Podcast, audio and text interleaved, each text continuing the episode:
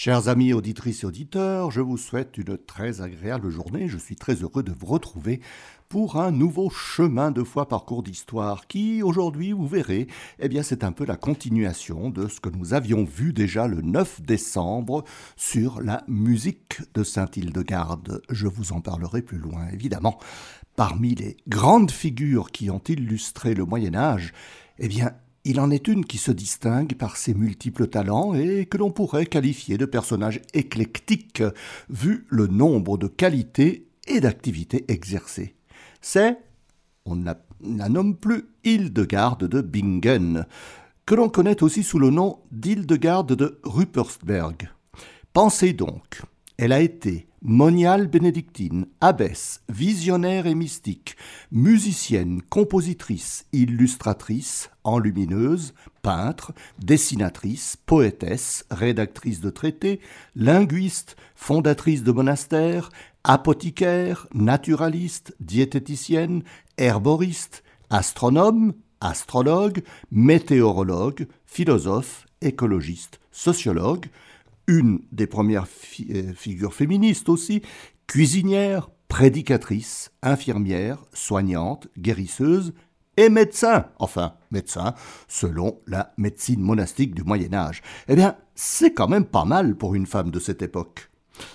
Hildegarde est une contemporaine de saint Amédée de Clermont, évêque de Lausanne, puisqu'elle est née le 16 septembre 1098 dans une famille noble du Palatinat rhénan, à Bermersheim, vor der près d'Alzey. Pour mieux situer l'endroit, euh, disons que c'est à même pas 100 km au sud de Coblence, entre le Rhin et la Moselle. Ses parents, les comtes Hildebert et Mechtilde von Sponheim, appartiennent à la haute aristocratie germanique et il décide qu'Hildegarde, dixième enfant de cette famille nombreuse, sera mise très tôt au service de Dieu. Ainsi, à l'âge de huit ans, Hildegarde fut d'abord confiée à une veuve consacrée, Uda von Göllheim, qui lui donna les premiers rudiments d'une éducation chrétienne, puis à une grand-tante, la comtesse Jutta von Sponheim, qui vivait comme anachorète, c'est-à-dire menant une vie spirituelle dans la solitude et le recueillement, au monastère de Disibodenberg am Rhein, dans le diocèse de Mayence, et elle deviendra bien heureuse. Ce monastère accueillait aussi des moines, et c'est dans cet établissement double qu'Hildegarde prit le voile à l'âge de 14 ans, en 1112, des mains de Otton Ier de Bamberg, le remplaçant de l'archevêque Adalbert de Mayence, qui avait été mis à l'écart par l'empereur Henri V. Otton sera canonisé en 1189. Hildegarde devient ainsi moniale bénédictine et se fera vite remarquer par ses charismes et sa capacité à donner de bons conseils. De ce fait, elle devient prieure, que l'on appelait alors magistra, et elle le restera jusqu'en 1136, puisqu'à la mort de la mère abbesse Judith, Hildegarde est alors élue abbesse du monastère. Pendant une dizaine d'années, elle tentera de cohabiter avec l'autorité du père abbé, qui exerçait son influence sur les moines, mais qui voulait aussi faire valoir son autorité sur les moniales. À partir de 1147, Hildegarde songe à quitter Dizzy Bodenberg, et l'idée lui vient, selon une de ses visions qui le lui conseille, de fonder un autre monastère. Et c'est ce qu'elle fait en 1150 avec l'abbaye de Ruppersberg, près du port de Bingen, sur le Rhin, où elle passera la plupart de sa vie lorsqu'elle n'est pas en voyage pour ses missions. Mais la création de ce monastère lui valut quelques problèmes avec l'abbé de Dizzy-Bodenberg, qui fait de gros obstacles au transfert des moniales qui désirent suivre leur mère abbesse. En 1165, elle fonde une autre abbaye à Eibigen, près de Rudesheim am Rhein, en Hesse. C'est juste à l'entrée de la vallée de la Lorelei et elle s'appelle actuellement l'abbaye Saint-Hildegarde. Elle y passera aussi quelques années, mais c'est à Ruppersberg, près de Bingen, qu'elle séjournera le plus. Apparemment, la vie d'Hildegarde semblerait celle d'une moniale, qui devint abbesse et fondatrice de deux abbayes. Une vie simple en apparence. Oh, oh, loin de là, loin de là. D'abord, Hildegarde est une mystique et une visionnaire. Elle dit elle-même dans ses écrits qu'elle commença à l'âge de trois ans à voir une intense lumière dont elle ne pouvait en parler à personne à cause de son enfance. Cette lumière va se répéter, et ce seront de véritables visions mystiques qu'Hildegarde aura pendant son séjour au monastère de Disibodenberg. Elle dictera ce qu'elle voit et entend à son conseiller spirituel, le moine Volmarus, et à une religieuse du temps où elle était magistre, Richardis von Strade, qu'elle prit comme une sorte de secrétaire. Ces écrits sont rassemblés dans ce qu'Hildegard appelle le Scivias, du latin sci vias dei, connaît les voies de Dieu. C'est Dieu lui-même qui va dire à Hildegard ce qu'elle doit écrire, bien que la description qu'elle fait de la personne qui lui dicte les phrases corresponde plutôt à la vision d'un ange éclatant de lumière. Ces écrits sont une œuvre monumentale, puisque elle a été imprimée, d'après les manuscrits d'origine, et elle fait plus de 600 pages, avec des illustrations qui sembleraient avoir été faites par Hildegarde elle-même, comme des enluminures sur les manuscrits. Il a été achevé en 1152, mais Hildegarde avait été prise de profonds scrupules et même des doutes quant à l'origine de ces visions qui lui disaient ce qu'elle devait mettre par écrit. En 1147, elle écrivit à Bernard de Clairvaux, Saint Bernard, pour avoir ses conseils. Celui-ci lui répond que ces visions sont des grâces du ciel, et il porta l'affaire devant le synode de Trèves en janvier 1148, en présence de l'empereur Conrad III, du pape Eugène III, de l'évêque de Lausanne Amédée de Clermont et de l'évêque de Genève Arducius de Faucigny, entre autres grands personnages. Bernard fit la lecture des écrits d'Hildegarde. On discuta sur l'origine et le bien fondé de ses visions, et le pape encouragea Hildegarde à poursuivre la rédaction de ses visions. Dans ses écrits, Hildegarde présente 26 visions qui traitent de la Sainte Trinité et de l'ordre de l'univers. Pour chaque vision, elle expose ce qu'elle a vu, puis les explications qu'elle a entendues à leur sujet par la voix du ciel, comme elle l'appelait. Il y a dans l'ordre la création divine, la chute originale, le salut par le Christ, l'Église et les sacrements. La dernière partie porte sur le royaume de Dieu, la lutte entre le bien et le mal, et les moyens pour parvenir à la sanctification. L'œuvre se termine par quelques passages de ce qui sera connu plus tard sous le nom de Ordo Virtutum, l'ordre des vertus, quand on verra ça plus loin. Pour faire connaître ces voies de Dieu pour la sanctification, Hildegarde devient prédicatrice. Après avoir rédigé les deux autres traités dans ses visions, le Liber Vitae Meritorum entre 1158 et 1163 et le Liber Divinorum Operum entre 1163 et 1174, je vous parlerai plus loin, vers 1169, âgée de plus de 70 ans, elle parcourt la Rhénanie pour prêcher au clergé et aussi à la population de ces contrées ce qu'il faut faire pour suivre les voies de Dieu. Elle se rend à Cologne, à Trèves, à Würzburg et à Bamberg. Elle ira aussi à Metz, en Lorraine, et dans plusieurs abbayes, dont celle de Grauftal, qui dépendait du diocèse de Metz. Oh, Parler de l'œuvre d'Hildegard de Bingen en quelques minutes, c'est impensable, au vu de l'immense production écrite de cette personne hors du commun. La plupart de ses écrits sont rassemblés dans le Riesenkodex, conservé à la bibliothèque régionale de Wiesbaden, dans le Land de Hesse, en Allemagne. C'est dans le Liber Vitae Meritorum, écrit entre 1158 et 1163, et surtout dans son œuvre principale, le Liber Divinorum Operum, le livre des œuvres divines, qu'Hildegarde expose des visions qu'elle a eues sur de multiples aspects, des causes et conséquences du monde et de l'univers. Pendant ces visions, qui sont au total dix pour le Liber Divinorum Operum, elle dicte ce qu'elle voit et ce qu'elle entend à Volmar, donc Volmarus, son conseiller spirituel. Si l'on peut résumer cette œuvre, eh bien, on pourrait dire que c'est un exposé de l'harmonie divine, perturbée par l'action de l'homme, et qui doit être rétabli pour éviter que le monde aille à sa perte.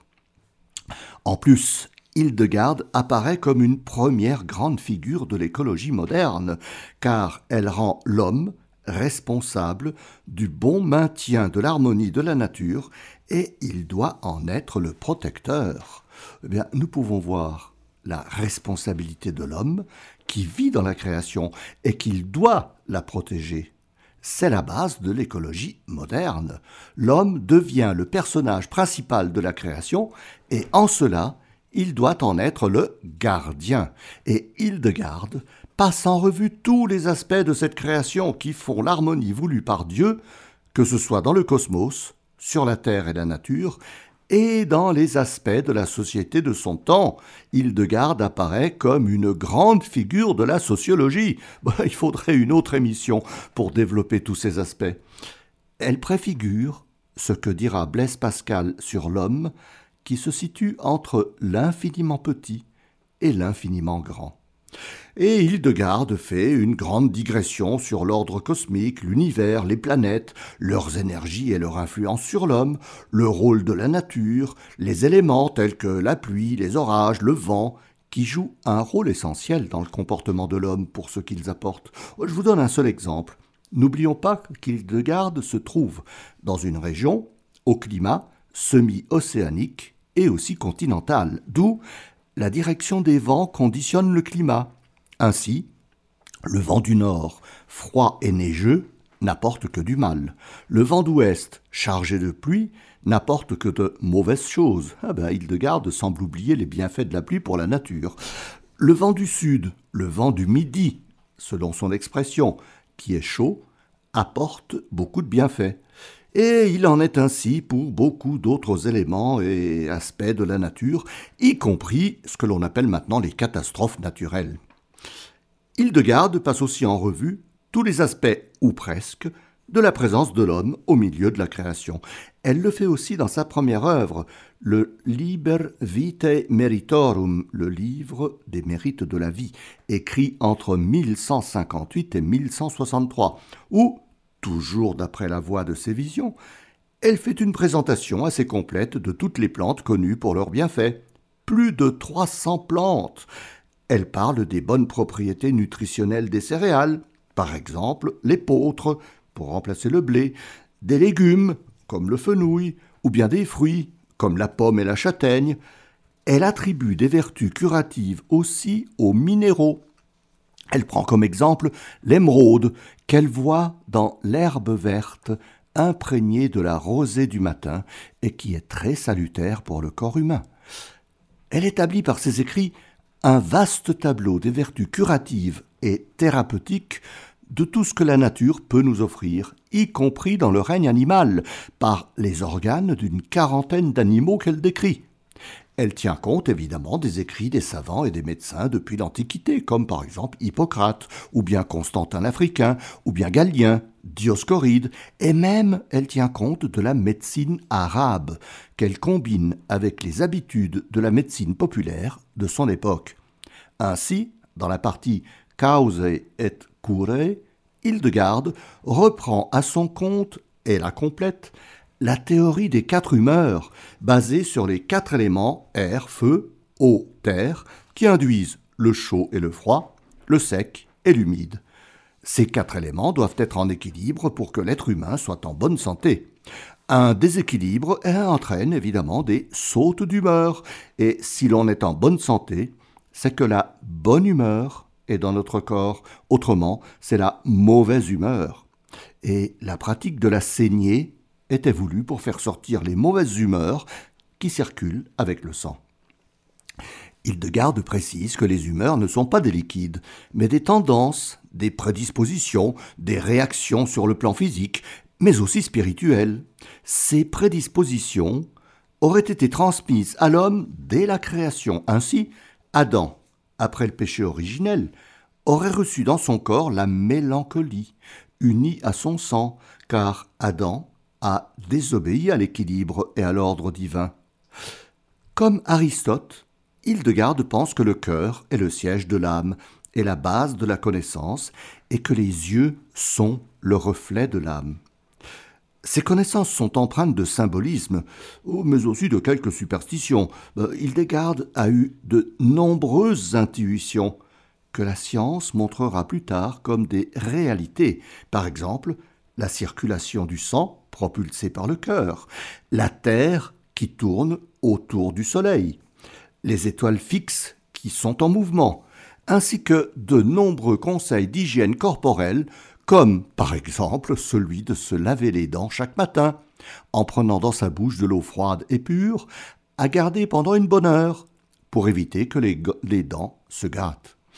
On pense que ce grand savoir lui vient de nombreuses sources, du fait que sa région se trouve sur un axe principal de communication entre l'Est européen, par le Danube, et le Sud, par le Rhin, la Saône et le Rhône.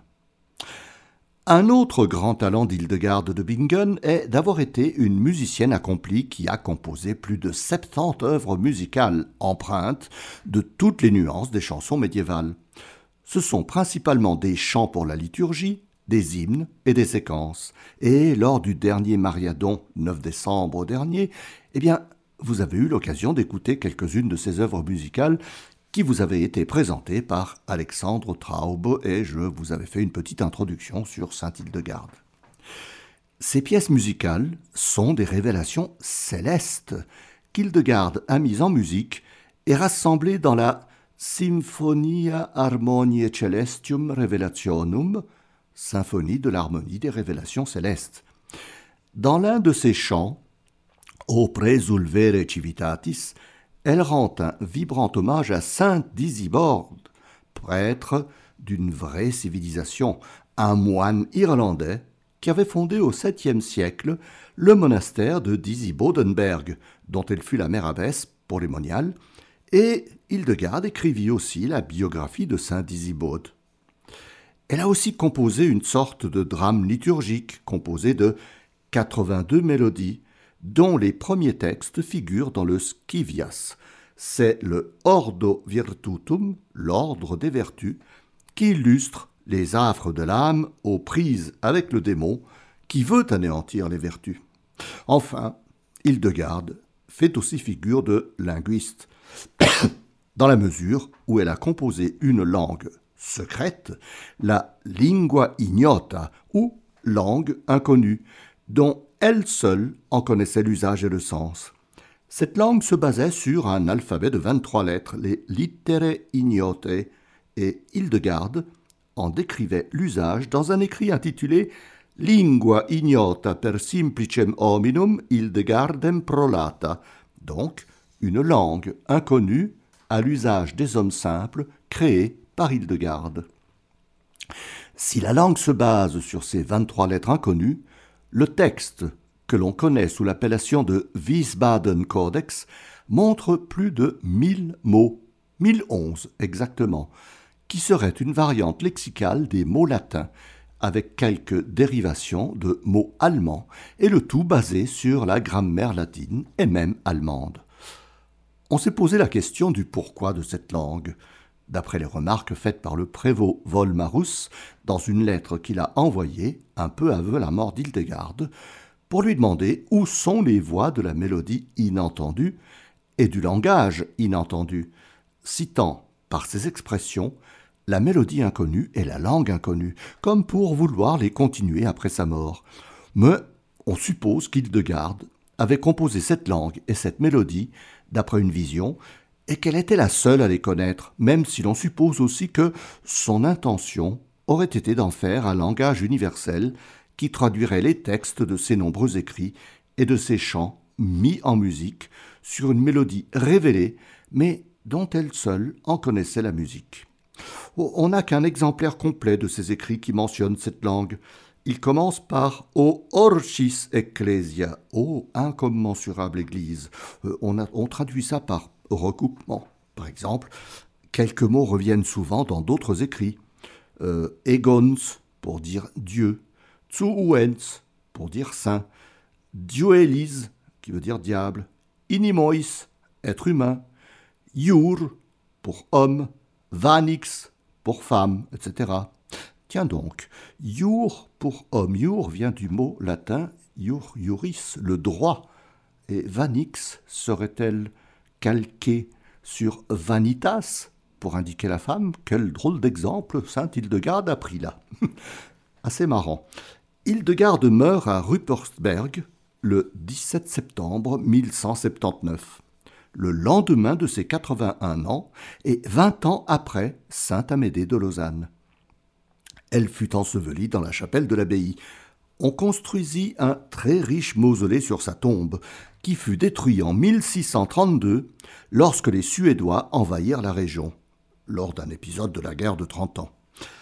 Les reliques d'Hildegarde furent alors envoyées par les moniales et transportées à l'abbaye d'Aibigen, où elles furent mises dans la chapelle de cette abbaye.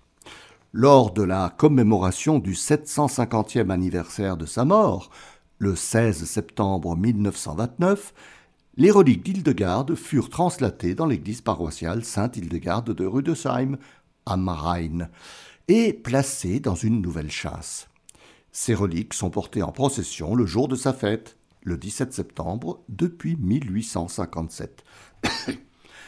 Dès sa mort, un procès en canonisation fut ouvert, mais au vu des nombreux écrits et des activités pour le moins assez variées d'Hildegarde, il y eut des difficultés pour parvenir à une conclusion. Il y eut en tout quatre procès, le dernier étant ouvert par le pape Innocent IV en 1244, mais il n'aboutit pas à la canonisation, seulement à la béatification. Oh, mais la bienheureuse Hildegarde jouissait d'une réputation de sainteté auprès de très nombreux fidèles et, selon la tradition de Vox Populi Vox Dei, vers 1595, Hildegarde fut inscrite au martyrologe romain comme sainte. Le 10 mai 2012, le pape Benoît XVI procède à la reconnaissance officielle de la sainteté d'Hildegarde par ce que l'on appelle une canonisation équipolante, c'est-à-dire sans reconnaissance de miracle, sans cérémonie, mais en tenant compte de la tradition et de la réputation et au vu de toute son œuvre. Le 7 octobre 2012, Benoît XVI fait de Sainte Hildegarde la quatrième femme à être proclamée docteur de l'Église, après Sainte Catherine de Sienne, Sainte Thérèse d'Avila et Sainte Thérèse de Lisieux. Une petite remarque au passage, en 1965, des pèlerins allemands apportent en hommage à Lourdes des reliques de Sainte Hildegarde et de Saint Bernard de Clairvaux. Ces reliques sont enchâssées actuellement sous l'autel de la chapelle Pax Christi dans la basilique souterraine Saint-Pidis à Lourdes. Pour terminer ce petit exposé, rendons hommage à Sainte Hildegarde en reprenant ce que disait Benoît XVI qui préparait la canonisation de sa lointaine compatriote en 2010. En 2010, il disait ceci. Cette grande femme, prophétesse, nous parle avec une grande actualité aujourd'hui aussi, à travers sa capacité courageuse de discerner les signes des temps, son amour pour la création, sa médecine, sa poésie, sa musique, qui est aujourd'hui reconstruite, son amour pour le Christ et pour son Église, qui souffrait aussi en ce temps-là, blessé également à cette époque par les péchés des prêtres et des laïcs, et d'autant plus aimé comme corps du Christ. Eh bien, en reconnaissant officiellement sa sainteté et en la proclamant docteur de l'Église, la plus haute reconnaissance théologique, Benoît XVI réaffirme l'exemplarité de la vie et des écrits de sainte Hildegarde comme modèle pour toute l'Église. Et au vu de ses multiples talents et activités, eh on peut invoquer sainte Hildegarde dans toutes les circonstances, y compris pour notre vie de tous les jours, puisqu'elle nous a laissé non seulement des poésies, des traités philosophiques et des observations météorologiques, mais aussi des recettes pour notre alimentation et notre santé, comme une parfaite diététicienne pour son époque, toujours valable de nos jours. Eh bien, chers amis, j'espère que vous avez été instruits sur les grandes qualités de Saint-Hildegarde, et je vous donne rendez-vous pour un prochain chemin de foi, parcours d'histoire.